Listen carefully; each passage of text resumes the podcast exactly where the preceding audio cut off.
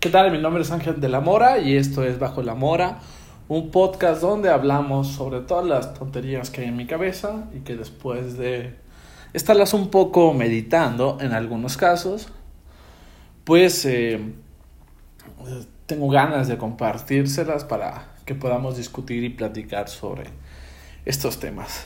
Em, así que comencemos. El día de hoy em, ha sucedido algo bastante, bastante bueno. Eh, me gustaría que fuera una felicidad que compartiera, que pudiera compartir con, con muchas otras personas, pero todavía eh, no se logra al 100%. Y estoy hablando de la vacunación contra el bicho, contra el virus del coronavirus, eh, esta variable del el, eh, SARS-CoV 2019 eh, o 19, no sé, no sé cómo se pronuncia ni cómo se diga, pues. Pero pues esta variación del coronavirus que nos ha traído en, en, en malas condiciones. Después de un año en que hemos vivido muchísimas cosas, unos peores, otros un poco mejor, pero hemos estado en condiciones poco ortodoxas, poco eh, habituales, eh, habitables inclusivamente, no solamente de algo habitual, sino también poco habitables en muchos casos. Y pues eh, parece que la luz del camino de este túnel pues está cada vez más cerca, ¿no? Eh, me vacunaron porque eh, soy profesor, pertenezco a la Secretaría de Educación Pública, es mi patrona y pues a partir del día de hoy hasta el 4 de mayo van a estar vacunando a los profes que eh, estén parte de... Me parece que a todos los profes, no solamente que trabajen en el Estado, sino también a los de particular, también va a haber vacunas y esto con la intención de em, pues regresar a clases presenciales lo más pronto posible. Así que eh, pues esto sucedió el día de hoy, acabo de llegar a mi casa, eh, me, eh, me tocaba la cita a las 12 pero decidí irme un poco más temprano, me fui como a las 10 y a las 11 ya estaba vacunado, ya estaba afuera del, del recinto que del auditorio donde se llevó a cabo la vacunación. Entonces, en muy poco tiempo, la verdad es que se sintió muy fluido.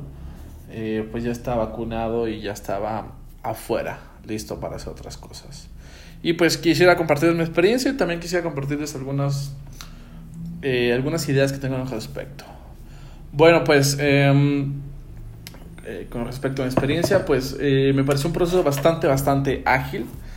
Yo creí que iba a haber muchos problemas porque pues a los primeros que vacunaron fueron a las personas de 60 años y en todos lados se veía que estaba como viendo muchos caos, eh, mucho caos. Eh, yo vivo, eh, por donde vivo hay un parque relativamente cerca donde fue sede para vacunación y se veían unas filas interminables, incluso había personas que estuvieron más de 20 horas esperando la vacuna, ¿no?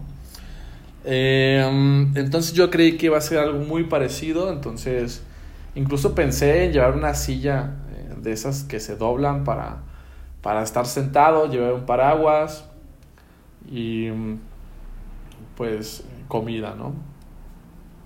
Esa era la expectativa que tenía, pero al final eh, pues no sucedió nada de eso. Eh, había mucha agilidad, había mucho movimiento. En ningún momento estuve eh, sentado o parado haciendo fila más de, de 10 minutos.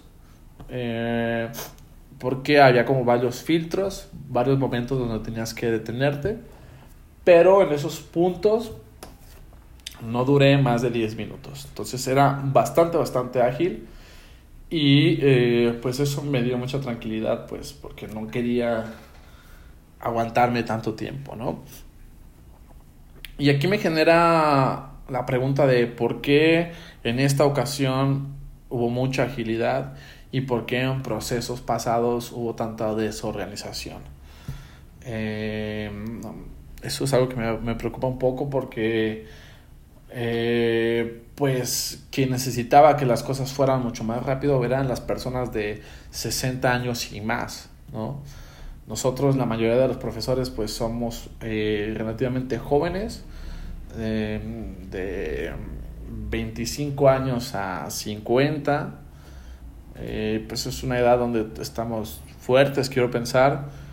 Entonces, pues yo siento que no le costaría tanto trabajo a una persona de 40, 50 años hacer una fila de 20 horas. Evidentemente es algo cansado, pero pues creo que tiene mucho más fuerzas, mucho más recursos para aventarse este proceso de 20 horas que una persona que tiene 70, 80 años, ¿no? Entonces, es una primera pregunta que me surge, no tengo respuesta y eh, sí me preocupa un poco, ¿no? ¿Por qué con nosotros fue muy ágil y por qué con los viejitos de 60 años y más no? Voy a tomar un poco de agua para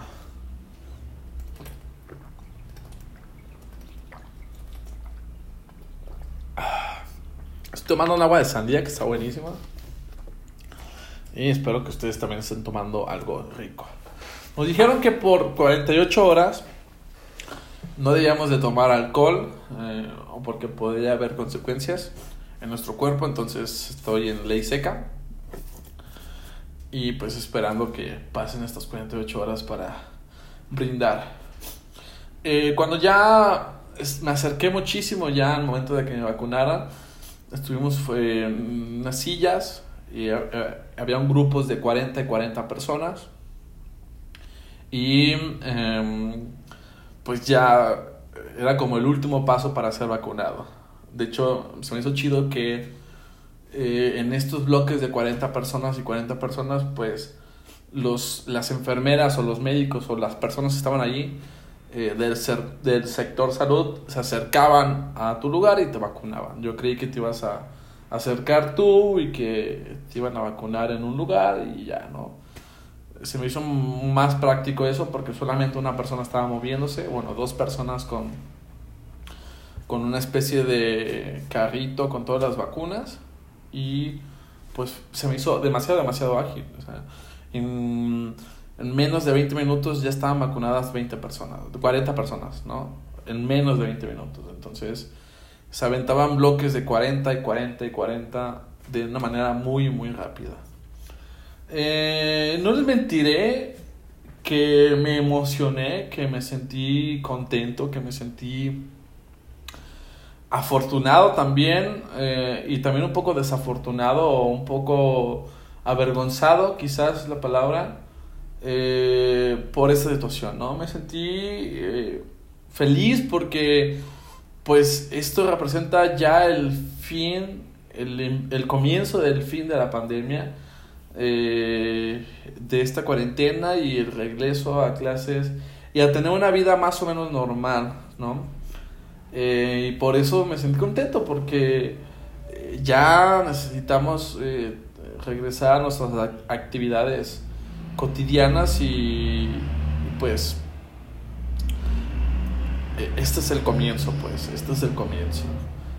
Me sentí contento, me sentí emocionado por lo que estaba viviendo y, y que ya hay altas posibilidades de que si me da el virus, pues no me vaya a morir, ¿no? Porque yo soy asmático y, y pues sí tenía como mucho pendiente de que me diera. Posiblemente ya me dio, no lo sé me dio asintomáticamente, no sé, espero que sí, pero ya no quiero que me vuelva a dar. Y pues ahora me siento un poco más seguro de que si me va a dar, pues ya mi cuerpo tendrá herramientas para poder defenderse, ¿no? Entonces, por una parte me sentí emocionado, me sentí contento, me sentí como qué chido que estoy siendo parte de esto. Y por la otra parte también vergüenza por porque pues a lo mejor hay otras personas que lo necesitan más que yo y pues esas personas va a tardar un poco más en llegar, ¿no? A lo mejor para esas personas les va a tocar hasta el final del, del año Em, por ejemplo, todas las demás personas que son de mi edad, que no trabajan en educación, posiblemente tengan que esperar más tiempo eh, para ser vacunados. Entonces sí sentí como un poco de vergüenza, un poco de, de eh, remordimiento quizás de que yo no merecía tanto la vacuna. Hay otras personas que lo merecen más. Incluso todavía faltan médicos, falta, faltan personas que trabajan en el sector salud que, que no han sido vacunados y, y, pues ellos merecen más la vacuna, ellos la necesitan más, entonces sí era como un conflicto de, eh, pues a lo mejor yo no la merezco tanto, ¿no? Entiendo que hay una cuestión política y económica de que ya quieren que las escuelas regresen a trabajar de manera normal porque pues no están funcionando. Hay que decirlo con mucha franqueza. No están funcionando las clases virtuales. No están sirviendo para nada. Solamente para que los alumnos odien más, a los alumnos odien más a las clases, la escuela. Si de por sí ya la odiaban por cómo es la escuela, pues ahora la odian un poco más. Y eh, entonces, sí creo que eh, por presiones eh, empezaron a vacunar a los profesores para que pudiéramos ya regresar pronto a clases, ¿no? Em, después de que vacunaron, pues no, no me dolió nada, no sentí ninguna queja.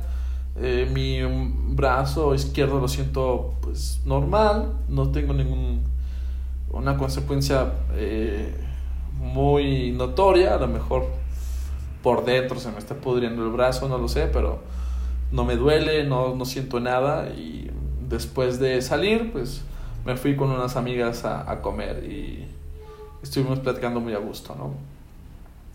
Entonces, esta fue mi experiencia de, lo que viví y, de lo que sentí al estar ahí. Repito, me siento muy eh, emocionado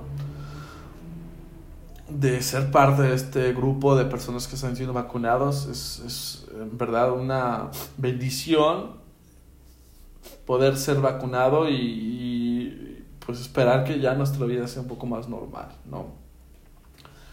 Y después de esto, pues les quiero compartir con ustedes eh, algunas otras temas que tienen que ver con relación a, a, a las vacunas, ¿no? Y este tema del COVID y eso. Y pues eh, lo, lo que nos enseñó la pandemia, que por cierto no es algo nuevo, es un tema que ya lo han hablado muchas personas y todo el mundo lo dice y, y muchas personas somos conscientes de eso, pero pues nadie hace nada. Y esta pandemia nos sirvió para, esta pandemia nos sirvió para eh, reforzar esta idea, es que eh, y hay una frase que, que, que dicen que eh, funciona muy bien con esta situación que estamos viviendo. Es mentira que todos estamos en el mismo barco. Estamos en el mismo bar, en el mismo mar, iba a decir bar, bueno fuera, ¿no? estamos en el mismo mar, pero unos están en lanchas, otros están en un yate, otros están en un pedazo de madera como Jack en The Titanic, otros están con salvavidas y otros están sin nada más que sus propias fuerzas, ¿no?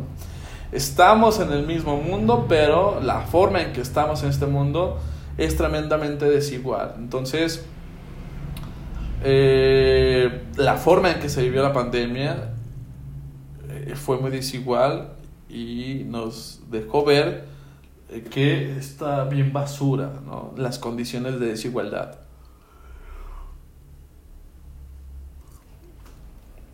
Y ahora que ya encontramos aparentemente una solución para este pedo del, del, coronavirus, pues también la solución, también este tema de las vacunas, pues tiene también que ver con una cuestión de desigualdades, ¿no?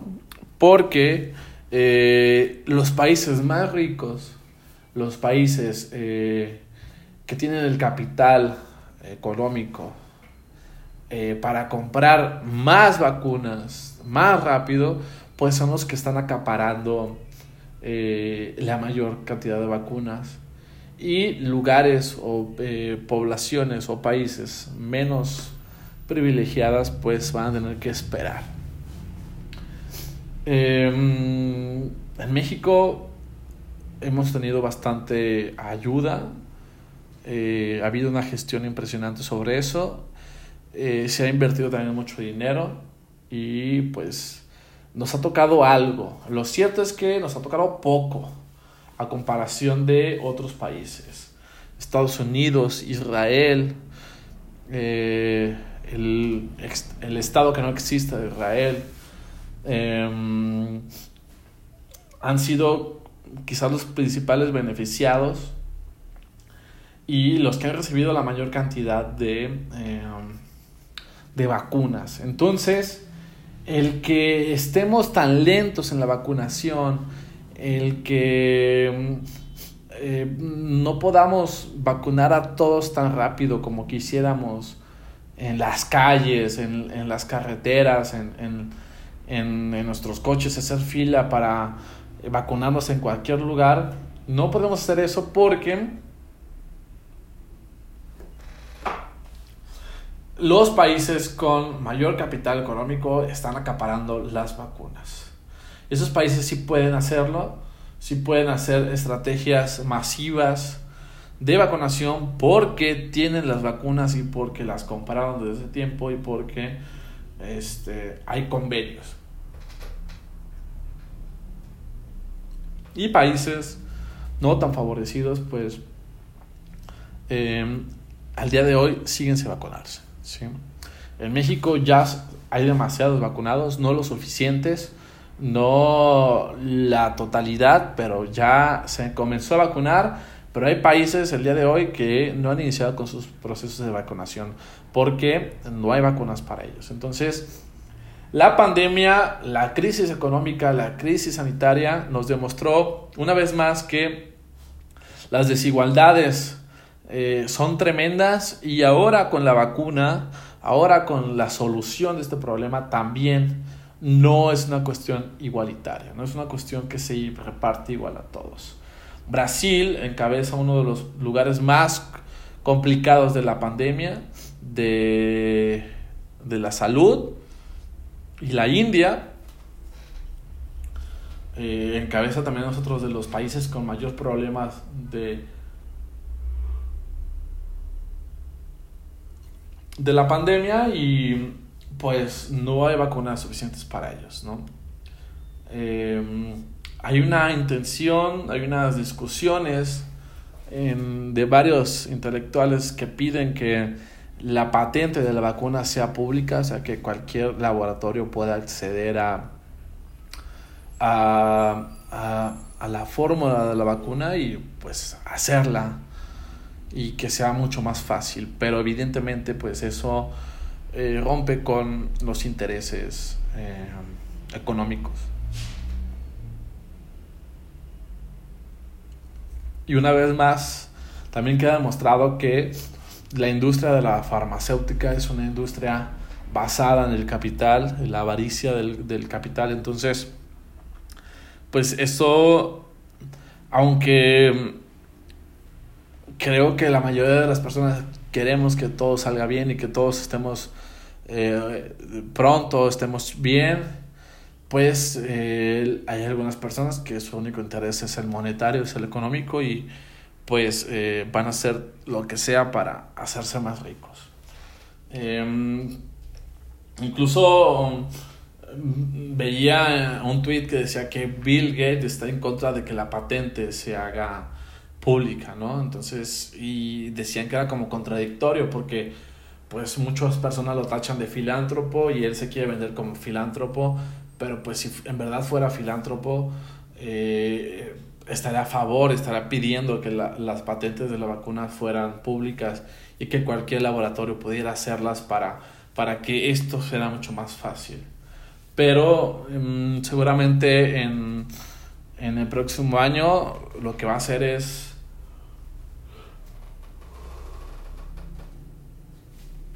sacar eh, y aprovechar el mayor eh, dinero posible a esta situación de la pandemia, ¿no? eh, su huevo de oro y lo van a, a utilizar y aprovechar hasta que se les seque, hasta que ya todo el mundo esté vacunado. Y evidentemente, aunque en nuestros países, en algunos países, quiero pensar que la mayoría eh, está siendo gratuita, yo no pagué nada por mi vacuna, más que mis impuestos. Eh, lo cierto es que el Estado mexicano pues las está comprando y pues también creo que no son nada baratas, ¿no? Entonces también el, el Estado de, Estados Unidos, el gobierno de Estados Unidos también pues compró las vacunas y también las está repartiendo de manera gratuita. Entonces pues hay alguien que sí se está viendo beneficiado por estos ingresos de las vacunas y evidentemente pues no le interesa que eh, su patente, su fórmula de la vacuna se comparta para que cada vez sea más eh, fácil regresar a la normalidad. Otro tema que me gustaría eh, hablar es sobre la situación aquí en México, sobre el posible regreso a clases. Eh, no sé por qué, voy a hacer un paréntesis, no sé por qué cuando estoy hablando yo solo me da muchas ganas de bostezar. Me da mucha desesperación.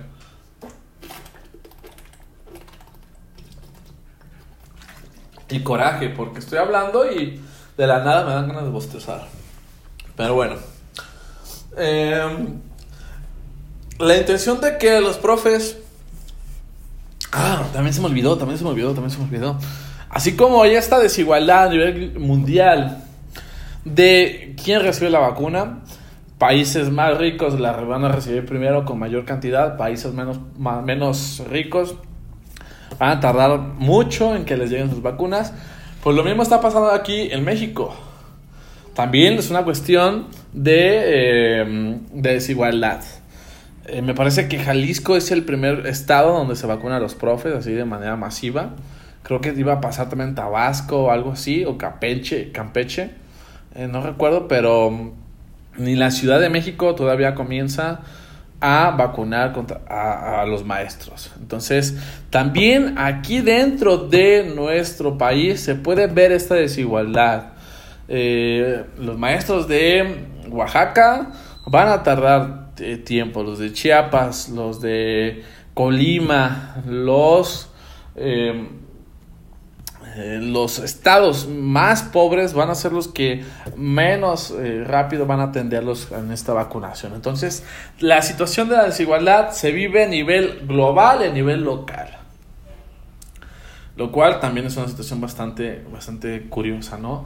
Jalisco, em, pues es uno de los estados más o menos importantes, por lo menos de los tres más importantes de México, y pues... Por algo se está comenzando la vacunación acá, ¿no? Eh, y pues qué fortuna tener este, este beneficio. Y qué gacho que en otros estados todavía no esté tan, tan cercano este, esta vacunación. Bueno, ya esto es lo que quería decir sobre el tema de desigualdad. Otro tema que tiene que ver con el regreso a clases. Evidentemente nos vacunaron a los profes con la intención de que pudiéramos regresar a clases presenciales. Y eh, pues gracias, qué detalle. Eh, efectivamente, los profes íbamos a ser los más afectados con el regreso a clases porque pues en mi salón, en un salón de clases normal, eh, en un primero B, primero A, tengo 40 alumnos, ¿sí?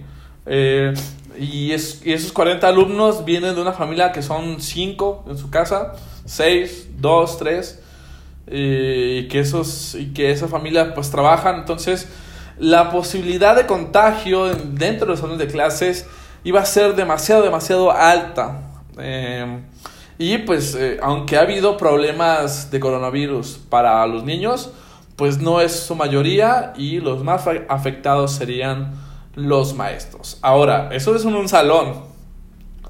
Eh, yo tengo eh, cinco grupos de 40 chavacos.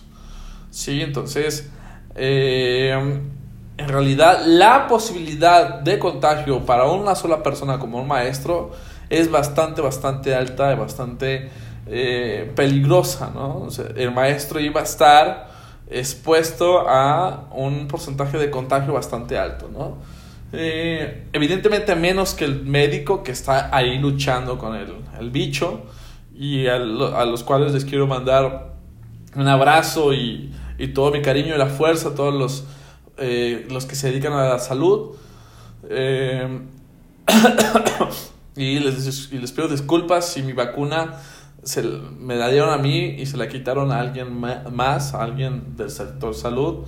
Eh, les pido disculpas si así fue y espero sacar el mejor provecho para que no sea un desperdicio. Y espero que pronto les lleguen las vacunas 100% a todos los que trabajan en el sector salud. Desde el médico que está eh, en plena lucha con el COVID, como el intendente que eh, em, está chambeando y que también tiene contacto. A lo mejor no al 100%, pero tiene una posibilidad y que ahí está dando la batalla y no se ha rajado y va a chambear todos los días. Entonces, a todo el sector salud tiene que estar ya 100% vacunado. Este, aunque la estrategia está bien que se hayan vacunado los profesores porque somos un eh, punto de contagio muy alto, también eh, estamos dejando de lado que eh, no somos los únicos en la fórmula, ¿no? Hay niños que también pueden eh, ser afectados. La otra vez estaba escuchando una cifra. Escuchaba que 600 niños habían muerto por COVID. No estoy seguro si a nivel nacional o a nivel internacional, no lo sé eh, es una, estaría cayendo una, en una post-verdad, pero escuché una cifra parecida. Sería bueno que nos metiéramos a investigar para ver qué pedo. Pero si hay casos de niños que les da COVID y si hay casos de niños que han muerto. Entonces, a ellos, ¿cuándo se les va a vacunar? ¿Quién sabe? Y peor aún, eh, a esos niños eh, que vayan, que regresen a sus casas, ¿cuándo se les va a vacunar a sus papás? ¿Quién sabe? Si sus abuelitos ya tienen más de 60 años, pues espero que ya hayan sido vacunados. Ya van a comenzar a vacunar a los papás de, bueno, a las personas de 50 a 59 años. Qué bueno, pero en todo el espectro de 20 eh, a 49 años, que macho eh, son los, son los, la edad de, los padres de mis niños. Eh, cuando les va a tocar la vacunación y pues ellos van a estar expuestos también a un contagiadero tremendo de COVID, ¿no? Entonces, nadie está pensando en ellos, nadie está hablando sobre ellos, solamente estamos hablando de los profes. Sí que bueno, gracias por pensar en nosotros. Pero no somos los únicos afectados o los únicos que estamos en amenaza por eh, la pandemia en este regreso a clases. Eh, adolescentes, jóvenes, eh, tampoco van a ser vacunados los que están en la universidad, los que están en preparatoria y que también hay riesgo de ser contagiados y de tener complicaciones y hasta de morir. Ha habido casos de personas de 20 años que han muerto por esto. Entonces, eh, gracias por ayudarnos a los profes, pero eh, es complicado pensar en regresar si no se ha vacunado también a los alumnos y también a los padres de familia, ¿no? Entonces, entiendo que vamos a regresar a clases por una cuestión de presión económica y política, porque a todo el mundo ya está harto, porque están haciendo mucha presión, porque los colegios están haciendo presión, porque pues se le está yendo mucha gente, están perdiendo dinero. Pero lo cierto es que aunque vacunemos a los profes, no es lo único que se necesita para regresar a clases. Necesitamos que todos los que estén dentro de la fórmula de la educación, que son profesores, alumnos y padres de familia estén seguros. De esos tres, solamente hasta el momento va a estar seguro los profesores, pero ¿qué va a pasar con los papás y qué va a pasar con nuestros alumnos? Em, y no me digan que, el, que van a salir con la pendejada de que van a cumplir con todas las medidas sanitizantes, ¿sí?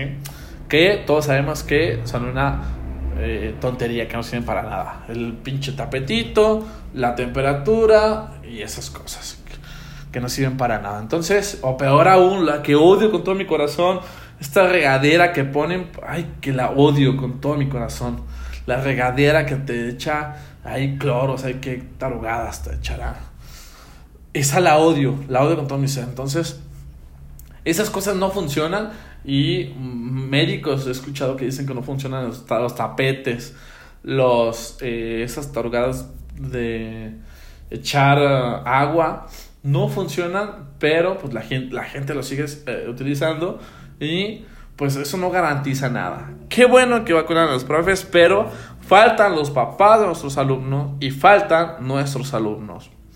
Eh, entiendo que aún no se ha comprobado la eficacia en niños, entiendo que algo está pasando por ahí, que todavía no se puede aplicar, pero pues eh, cuál va a ser la solución para nuestros alumnos, ¿sí?